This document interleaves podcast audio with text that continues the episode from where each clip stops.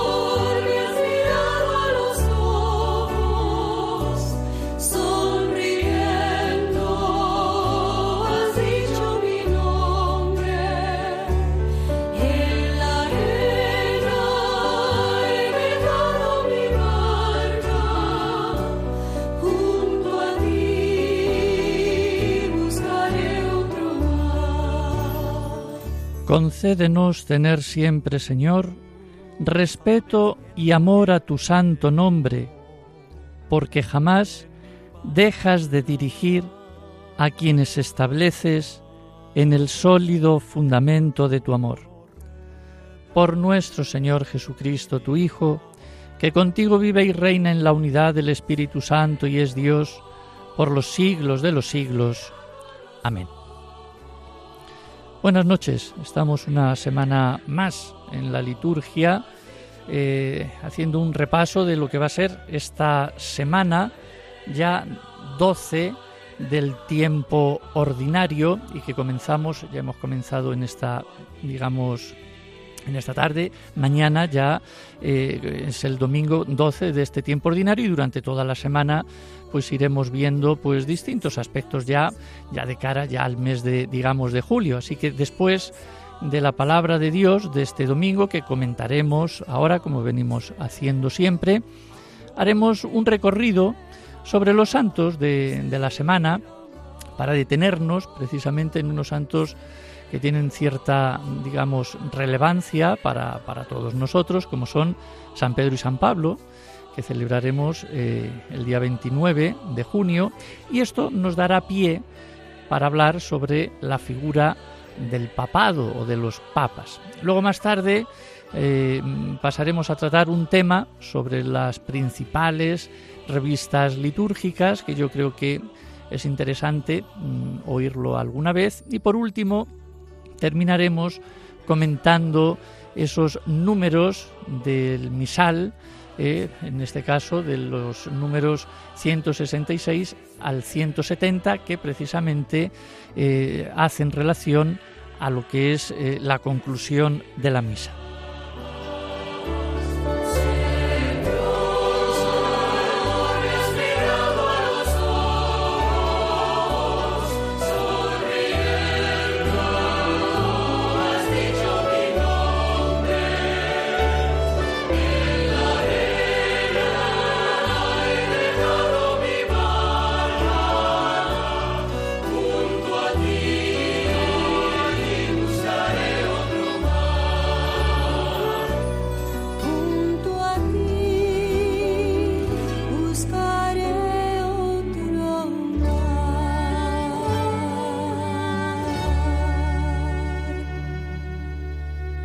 ¿Qué lecturas entonces eh, más bonitas nos, eh, tenemos en esta liturgia de este domingo? Por ejemplo, la primera lectura trata de la lectura del libro del profeta Jeremías, un texto que quizá hayamos escuchado en más de una ocasión.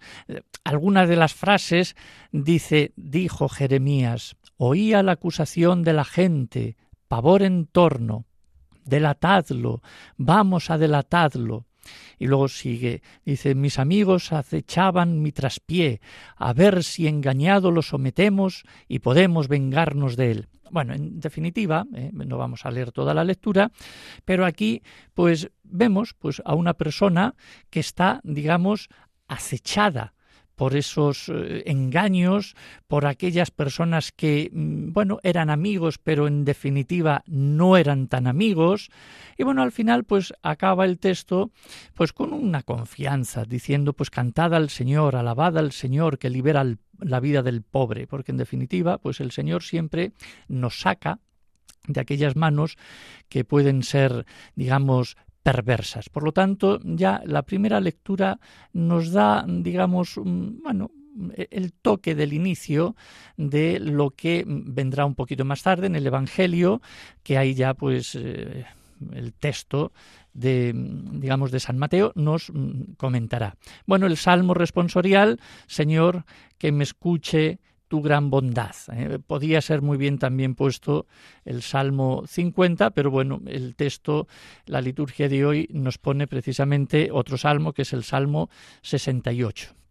Luego la segunda lectura tampoco tiene ningún desperdicio, aunque como saben, siempre la segunda lectura tiene su camino, no tiene tanta consonancia ni con la primera lectura, ni con el texto del Evangelio, pero bueno, también eh, nos, eh, nos hace entrar, digamos, pues en otra, en otra meditación, como por ejemplo es que no hay proporción entre el delito y el don.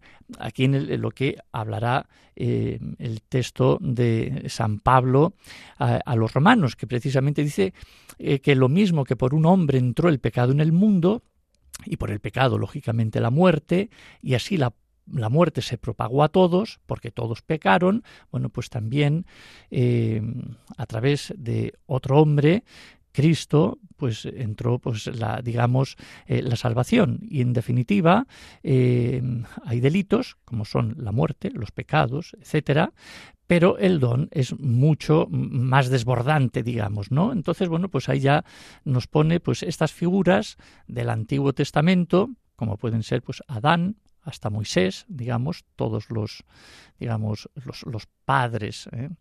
de, bíblicos, y bueno, pues mm, diciendo que bueno, el, el punto central y el, y el eje es precisamente Jesucristo, otorgando ese don.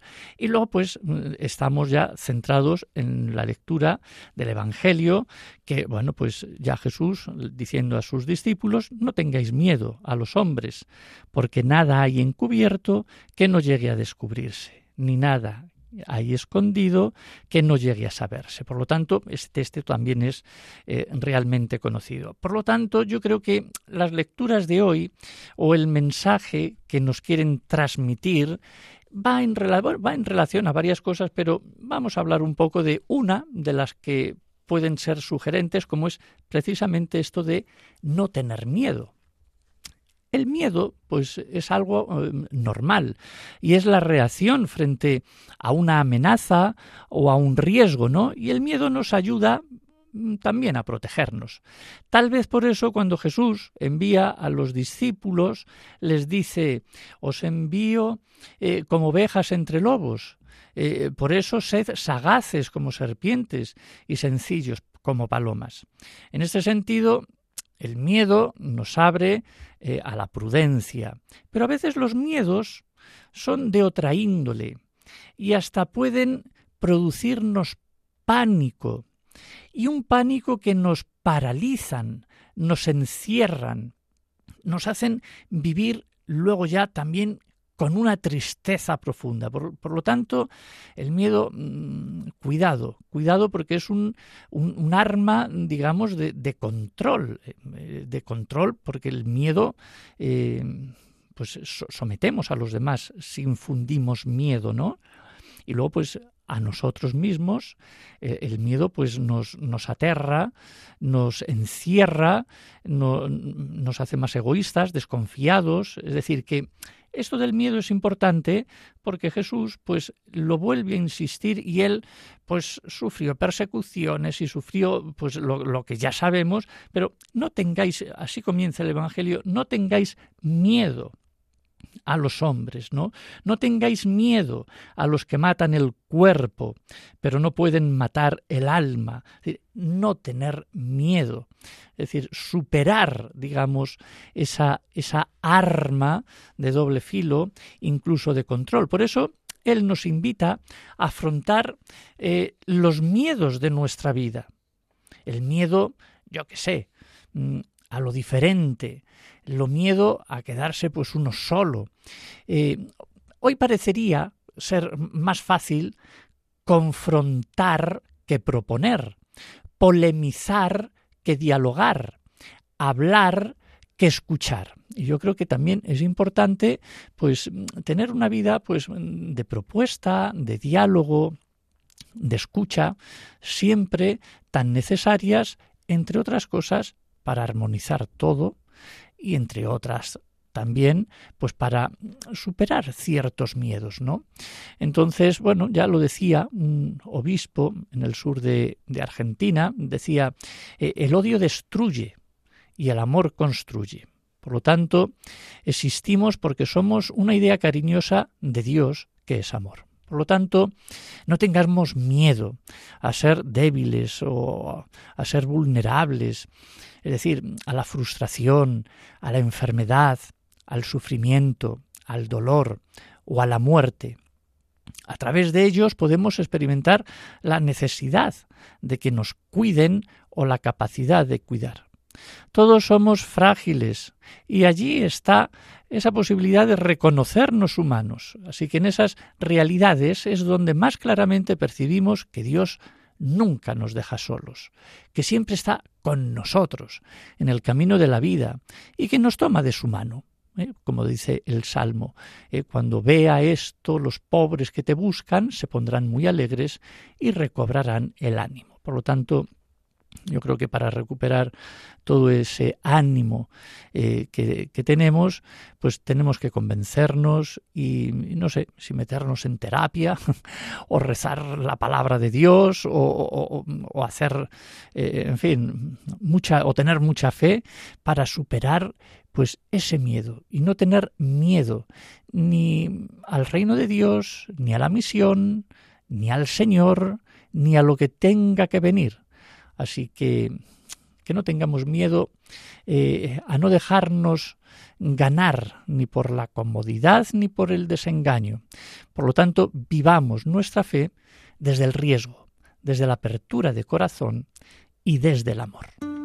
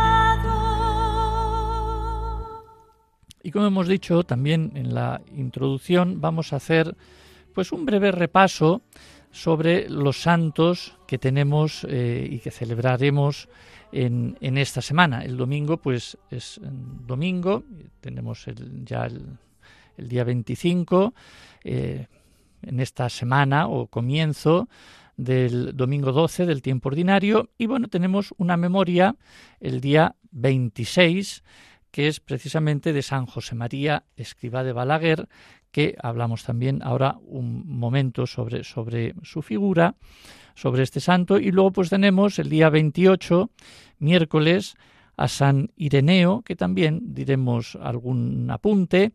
Y por último, pues una de las fiestas que antiguamente pues era una fiesta pues muy sonada, sigue siéndolo, pero digo incluso hasta a nivel civil, que había pues incluso era, e, era un día que, no se trabajaba, etcétera, bueno, pues el día de San Pedro y de San Pablo, que son precisamente los patronos de Roma, como bueno, pues en las distintas ciudades pues tenemos a, los distintos santos que celebramos. Bueno, pues el día 26 eh, San José María, escriba de Balaguer, bueno, pues por decir alguna cosa de este gran santo, bueno, pues eh, fue eh, el segundo de los seis hijos de padres pues fervientes católicos y que le inculcaron una vida ejemplar eh, y los fundamentos de la fe y las virtudes cristianas, como por ejemplo pues el amor a la confesión, eh, a la comunión frecuentes, el recurso confiado a la oración, la devoción a la Virgen,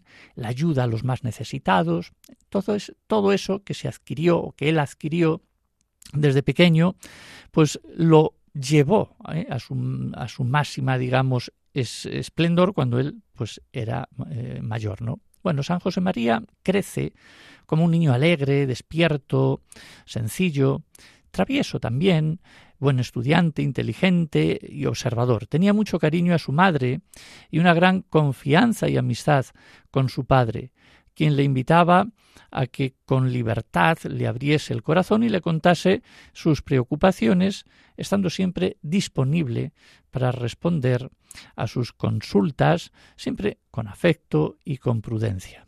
Pasó también eh, momentos de dolor, cuando mueren sus tres hermanas pequeñas, y luego pues la situación económica empieza también a tambalearse, eh, por lo que tienen que irse a otra ciudad, en concreto a Logroño.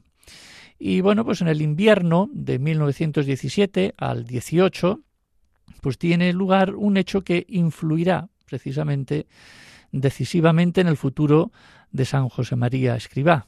Parece ser que durante las Navidades cae una inmensa nevada sobre la ciudad y un día ve en el suelo las huellas heladas de unos pies sobre la nieve.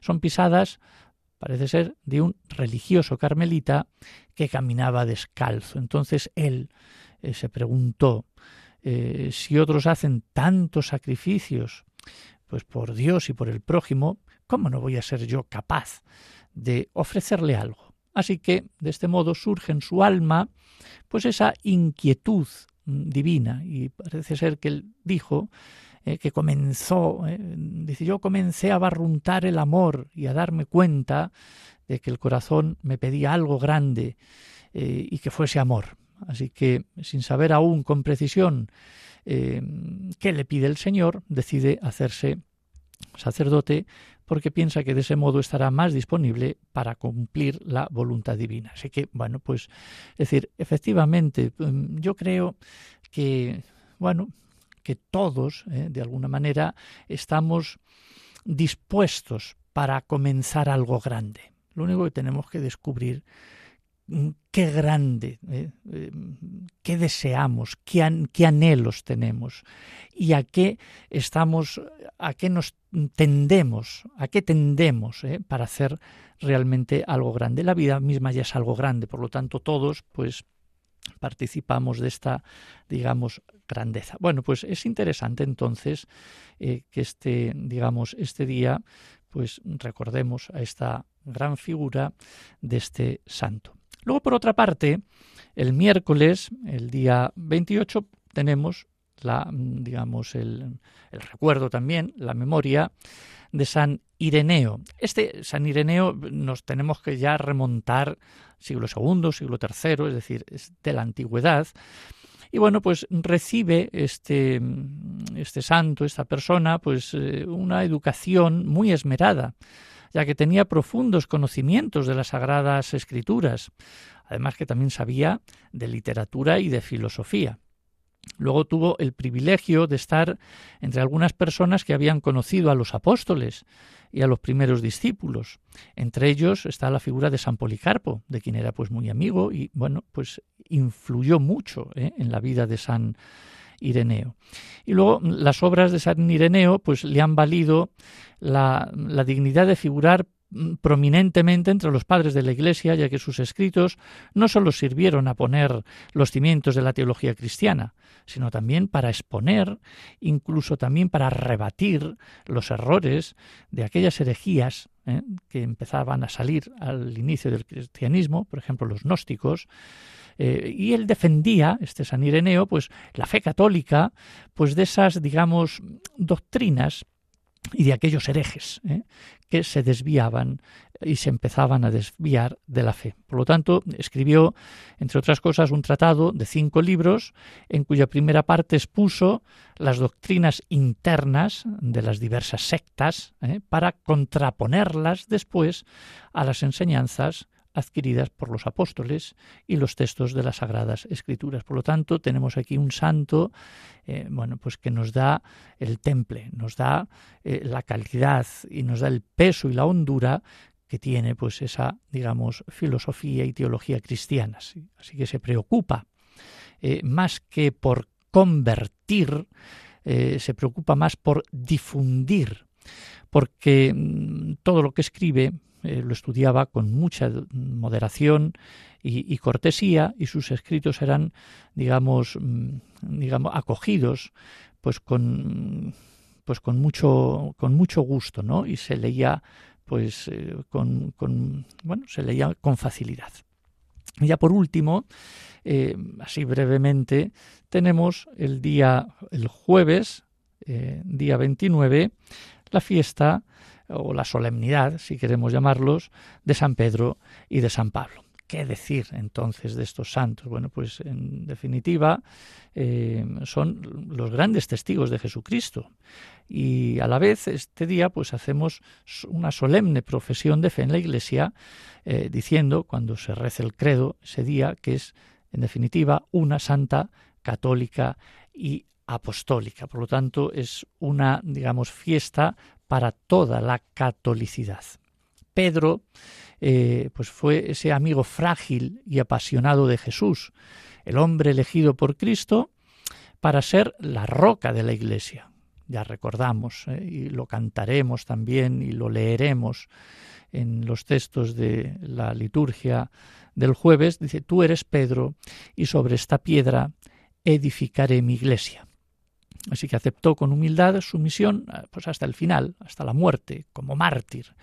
Y su tumba en la Basílica de San Pedro en el Vaticano es meta, como bien sabemos, y mucho hemos estado allí, de millones de peregrinos que llegan de todo el mundo. Y por último, San Pablo, el perseguidor de cristianos que se convirtió en apóstol eh, de, digamos, de los no judíos, eh, es un modelo de ardoroso evangelizador para todos los católicos porque después de encontrarse con Jesús en su camino, se entregó sin reservas a la causa y a la extensión del Evangelio.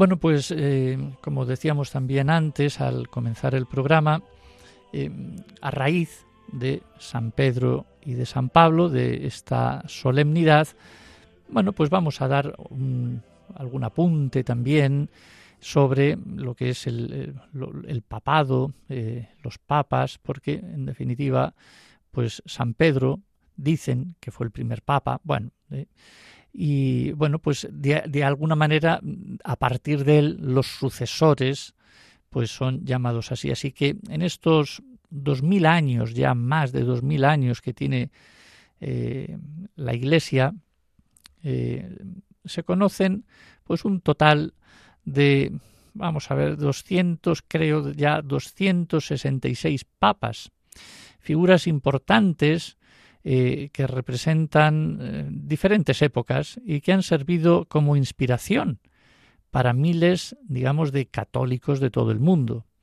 De todos ellos, bueno, pues se puede decir alguna, yo qué sé, curiosidad. Parece ser que 79 fueron nombrados santos, 30 de ellos son considerados mártires, 8 son beatos y 21 fueron asesinados o supuestamente asesinados. Bueno, en la actualidad, el Papa es el obispo de Roma y considerado vicario de Cristo y sucesor del príncipe de los apóstoles, de San Pedro. Y se le suele llamar también sumo pontífice de la Iglesia universal o jefe espiritual de la Iglesia católica. Entonces, al ser considerado el jefe supremo, el Papa desempeña las mismas funciones que cualquier obispo y otras de mayor exclusividad, como el poder otorgar eh, eh, la santidad, y luego es el que nombra cardenales y puede declarar dogmas, eh, declarar es cátedra, y bueno, y también es un representante y una figura, digamos, de Estado, representando pues al Estado Vaticano.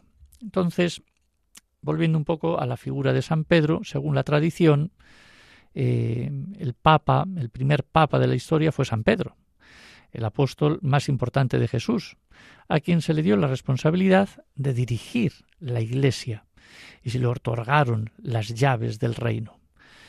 Eh, es uno de los patronos eh, de Roma, junto con San Pablo. Entonces, el papado comenzó, digamos, no ya a raíz de él, sí, porque nosotros lo sabemos, pero en aquella época no había concepto de este, digamos, nombre, pero todo esto eh, se fraguó, se fue, digamos, consolidando durante el inicio de la Edad Media, eh, donde el papado pues enfrentó crisis, rebeliones, convocó concilios, hizo cruzadas y se alió, se alió y se enfrentó incluso a emperadores eh, y reyes.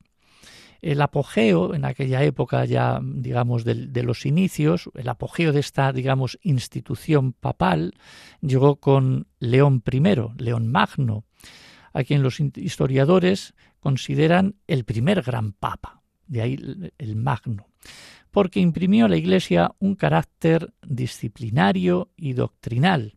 Entre otras cosas, evitó el saqueo de Roma por parte de Atila, rey de los hunos, con quien se encontró en las afueras de la ciudad y le convenció de retirar su poder de su poderoso ejército. Y luego otro pontífice también de la antigüedad que dejó pues huella fue Gregorio Magno, que convirtió a varios pueblos, reorganizó la liturgia de la Iglesia y repartió entre los más pobres la fortuna de toda, digamos, la familia. Bueno, pues eh, y así, bueno, pues se puede ir viendo también eh, distintos papas que bueno fueron promoviendo eh, digamos otros digamos la, Inquisición para ir digamos a depurar eh, la fe.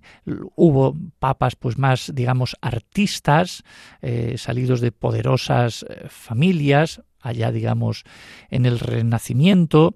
Y bueno pues así si papas estudiosos papas que han dado pues, pues una impronta y han, y han hecho pues que la historia de la Iglesia pues en definitiva sea atractiva y apasionante tanto para católicos como para no católicos, ¿no? Y, bueno, pues ya a partir ya del siglo XVII constituyó una larga etapa histórica de dificultades para el papado, porque bueno, mm, eh, ahí se juntaban muchas políticas, eh, la vida espiritual, los hubo más honestos, los hubo menos honestos, fueron épocas, digamos, de, mucha dificultad, de enturbiamiento, de luchas de poder, eh, bueno, que en definitiva, pues todo eso mm, ha ido haciendo eh, que la historia, pues vaya saliendo como está surgiendo, digamos, y como está saliendo hoy día.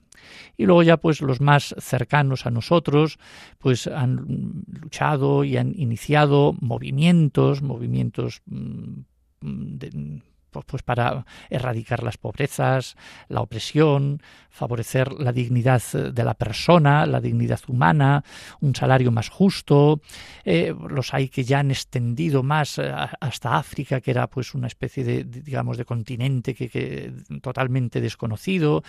Bueno, en definitiva, pues mm, los papas han influido para muy bien en la cultura, eh, en, la espiritualidad de tantas personas y bueno pues son referentes que no podemos mm, dejar ¿eh? porque estudiar digamos a todas a, todos estos papas cada uno según lo cual y según lo que hizo y en su etapa histórica bueno pues nos han dado pues han, han impreso digamos en la historia eh, un sello de originalidad por lo tanto que este día no nos olvidemos, el día 29 de junio, también rezar y en concreto por el Papa Francisco.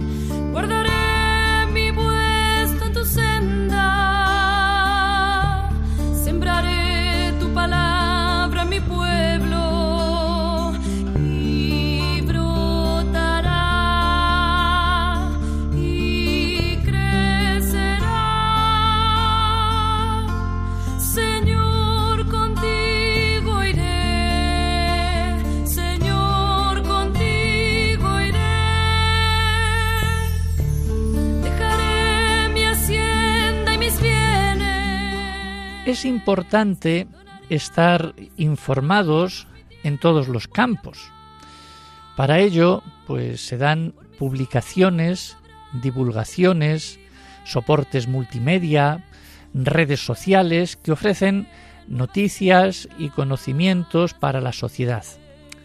Y entre otras cosas, eh, las revistas son un cauce para este encuentro útil de la comunicación y del saber. En concreto, las ciencias eh, muestran los descubrimientos, las teorías y los aprendizajes a través de diferentes caminos para hacer llegar a todos la información.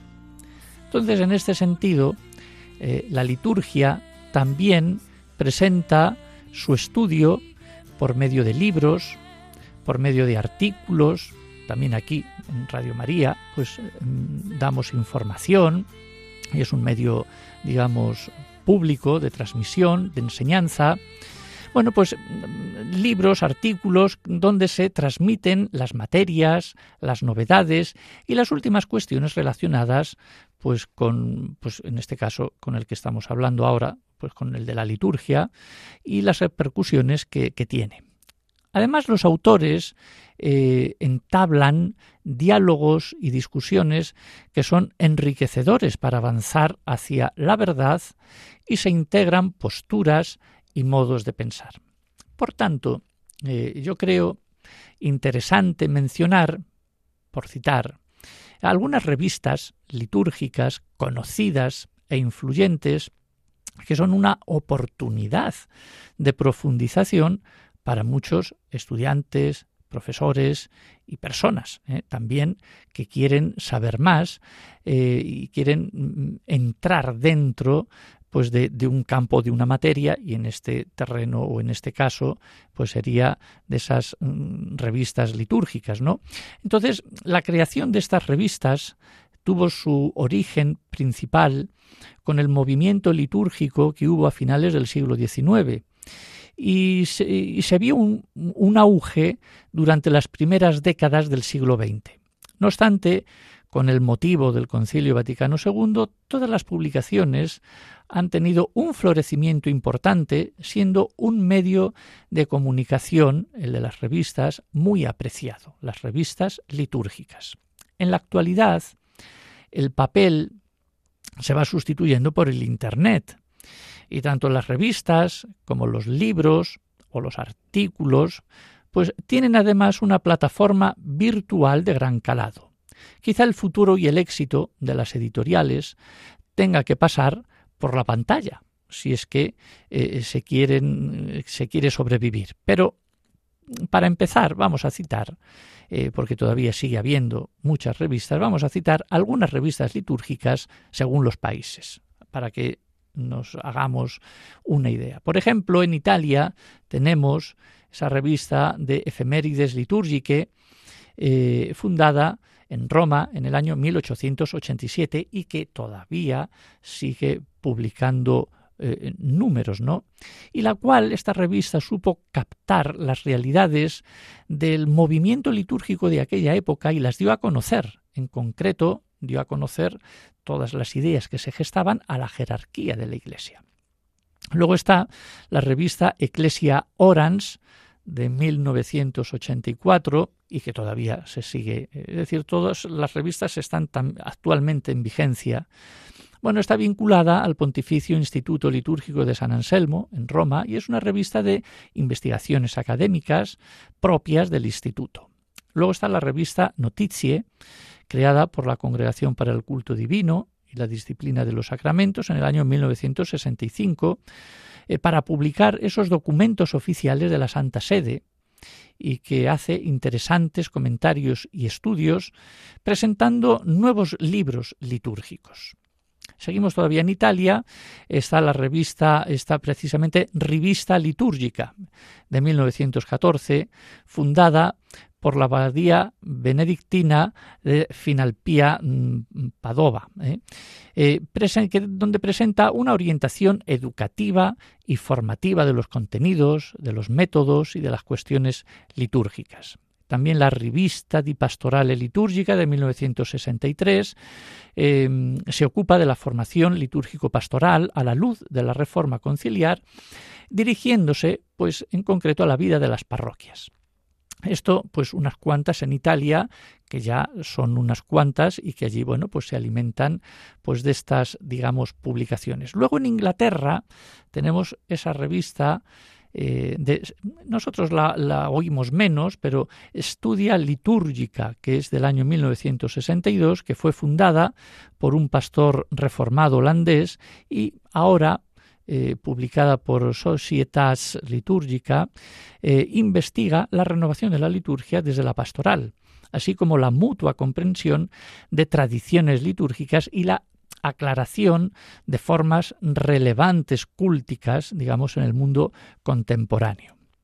Luego también tenemos en Austria, pues también otra revista, Heiliger Dienst, eh, que trata de temas de pastoral litúrgica, en concreto sobre el culto, los sacramentos y el servicio sagrado. También en Alemania hay pues varias revistas también que, mm, digamos, mm, actualizan o unen lo que es la liturgia con la antropología y la teología. Aquí en España ya siendo ya más eh, cercanos a nosotros, está la revista Fase, eh, que se hizo, se empezó eh, en el año 1961 y que es un referente dentro del ámbito hispanohablante y que profundiza cuestiones litúrgicas en vistas a la calidad formativa, académica y divulgativa. Luego está también la, mm, digamos, revista Liturgia y Espiritualidad, del año 1970, que nació para fomentar la oración litúrgica de las horas y que ahora amplía sus artículos a cuestiones de liturgia, celebración y espiritualidad en general. También en España tenemos la revista de Pastoral Litúrgica, que depende del Secretariado de la Comisión Episcopal para la Liturgia, la cual argumenta cuestiones litúrgicas desde la voz de los obispos de España, sus delegados y propuestas pastorales en la parroquia. Eh, luego, pues en Bélgica está la revista Les Questions Liturgiques, eh, fundada pues por la abadía famosa de Montcésar en el año 1919 y cuyo objetivo sigue siendo la formación del clero y de las parroquias. En Francia está la Maison Dieu, que profundiza la teología de la liturgia y de los sacramentos, iluminando la comprensión y la contribución hacia celebraciones más significativas. Y luego, por último, también Célèbre, eh, una revista moderna para equipos de liturgia que gestiona propuestas litúrgicos sacramentales y fomenta el ministerio litúrgico laical. No podemos olvidar tampoco, ya para terminar, las contribuciones del continente americano. Por ejemplo, en Estados Unidos está la revista Worship eh, y también Liturgia y Canción, que son dirigidos a los que son ministros del culto, del culto y participantes del servicio de adoración, donde se encuentran enseñanzas, informaciones y música para las celebraciones litúrgicas. Y luego ya por último, también en Argentina se destaca la revista litúrgica que se hizo, se inauguró en el año 1935. Por lo tanto, qué importante es que conozcamos todo este abanico y esta amplitud eh, donde ahí podemos beber, informarnos, estudiar y profundizar pues estas cuestiones de la liturgia.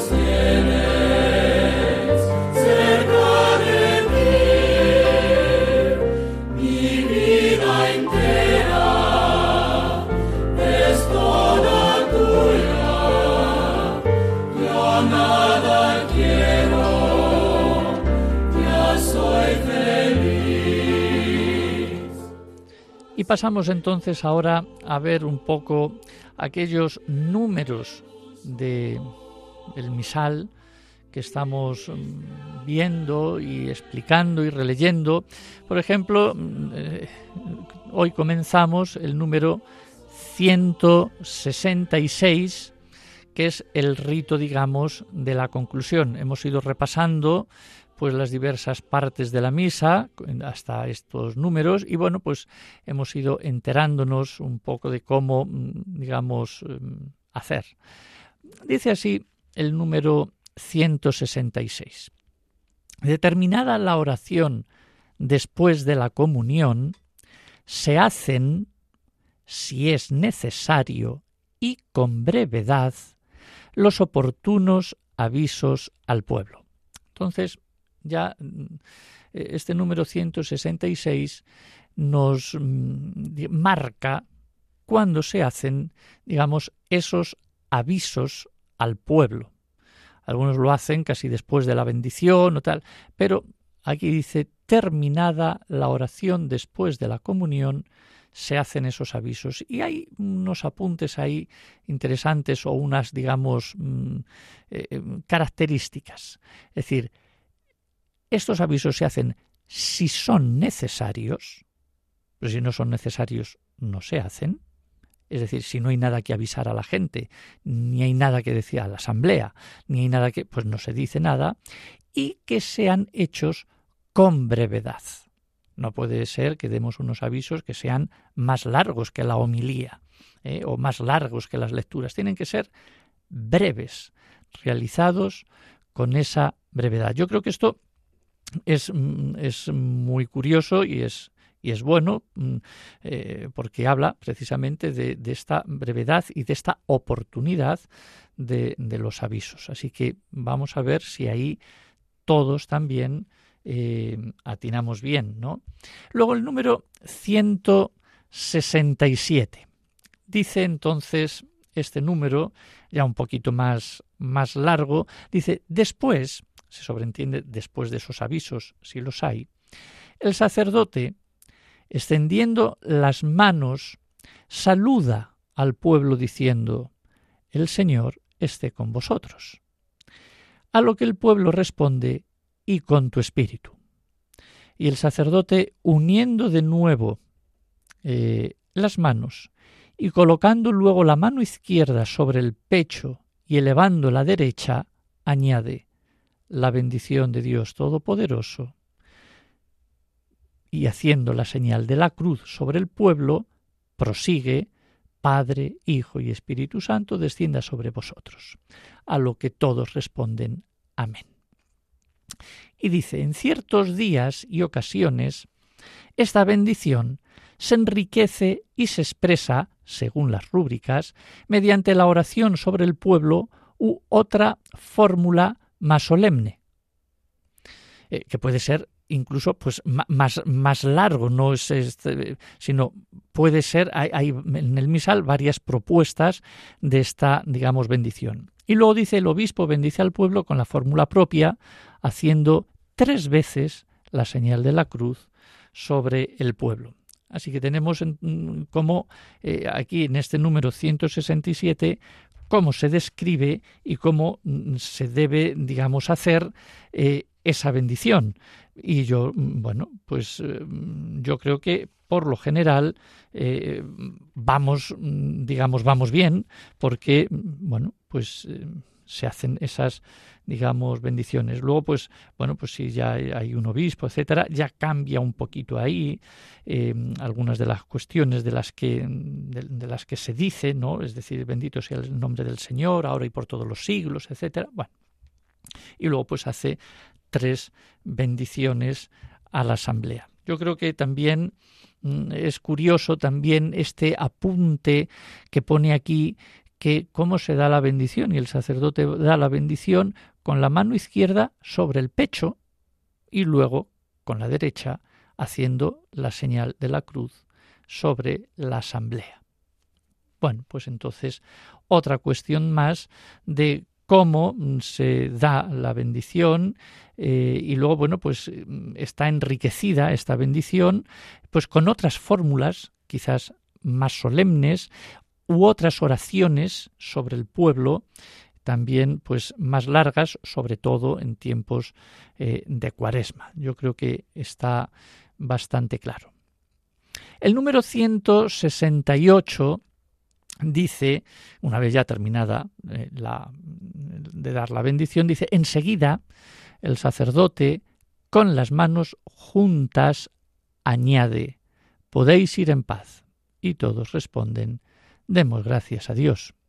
Bueno, pues en este número, que también es, es breve, pues es otra, digamos, de las marcas eh, de, bueno, cómo se despide el, el pueblo. Estamos hablando de la misa sin diácono, que es lo que hemos estado viendo hasta este momento, desde el número 120 hasta el que tenemos ahora, que es misas sin diácono. Hemos visto los ritos iniciales, la palabra de Dios, ritos de la Eucaristía y ahora los ritos de conclusión, porque luego en las misas con diácono ya se verá cómo hay que hacer, porque la despedida ya la hace el diácono, podéis ir en paz, etcétera. Bueno, entonces 168. El penúltimo número, el 169, dice, entonces el sacerdote, según costumbre, venera el altar con un beso y haciendo junto con los ministros laicos una profunda inclinación, se retira con ellos.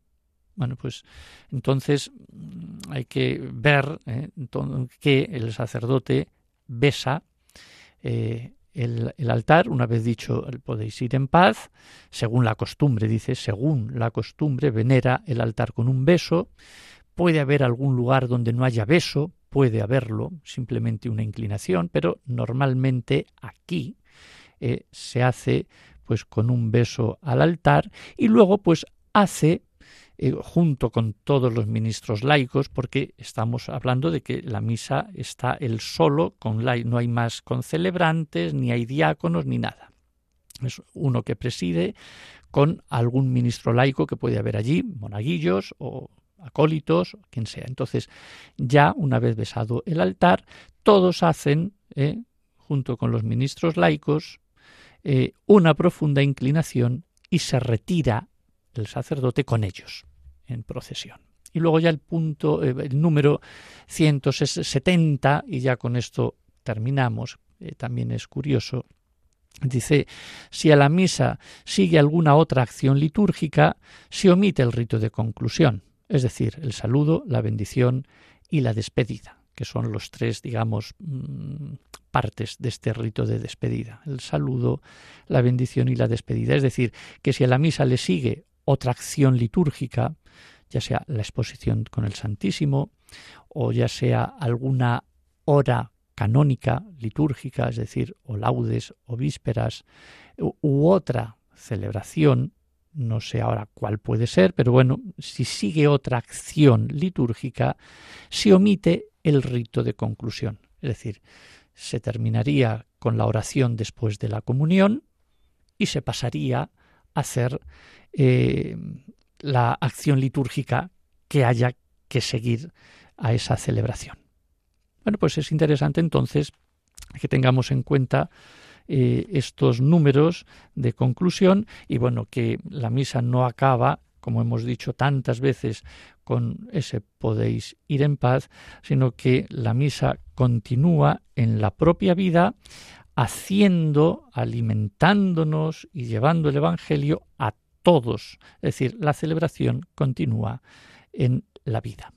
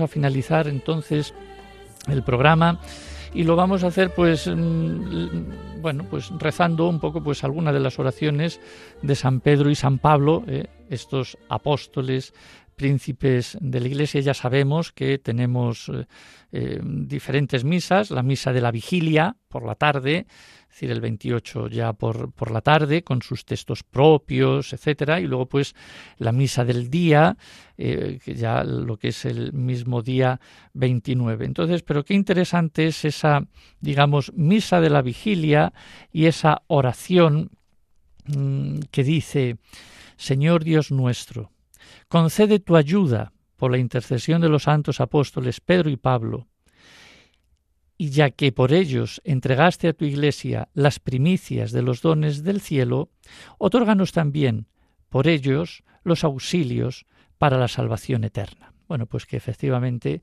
que a través de estos mm, dos apóstoles, príncipes de la Iglesia y columnas de la Iglesia que sostienen toda nuestra fe, pues que también ellos, guiados eh, por su cercanía a Dios y por ser lo que son, pues que nos ayuden también ellos mismos para la salvación eterna, para nuestra salvación. Pues ese es el deseo entonces con el que concluimos la digamos el programa de hoy eh, pues es una digamos eh, conclusión muy muy de San Pedro y de San Pablo y, muy eclesial pues para llegar todos al cielo y que todos nos salvemos algún día eh, gracias pues en definitiva a Dios que es el que nos salva y a imitación también de los santos que siempre nos dan pues ese camino ¿eh? para llegar al Padre. Buena semana, que disfruten de, de, estos días ya, digamos, de, ya de entrada al verano. Buenas vacaciones para, para muchos, que el Señor les bendiga. Hasta el próximo sábado y les dejamos con las noticias de las 10.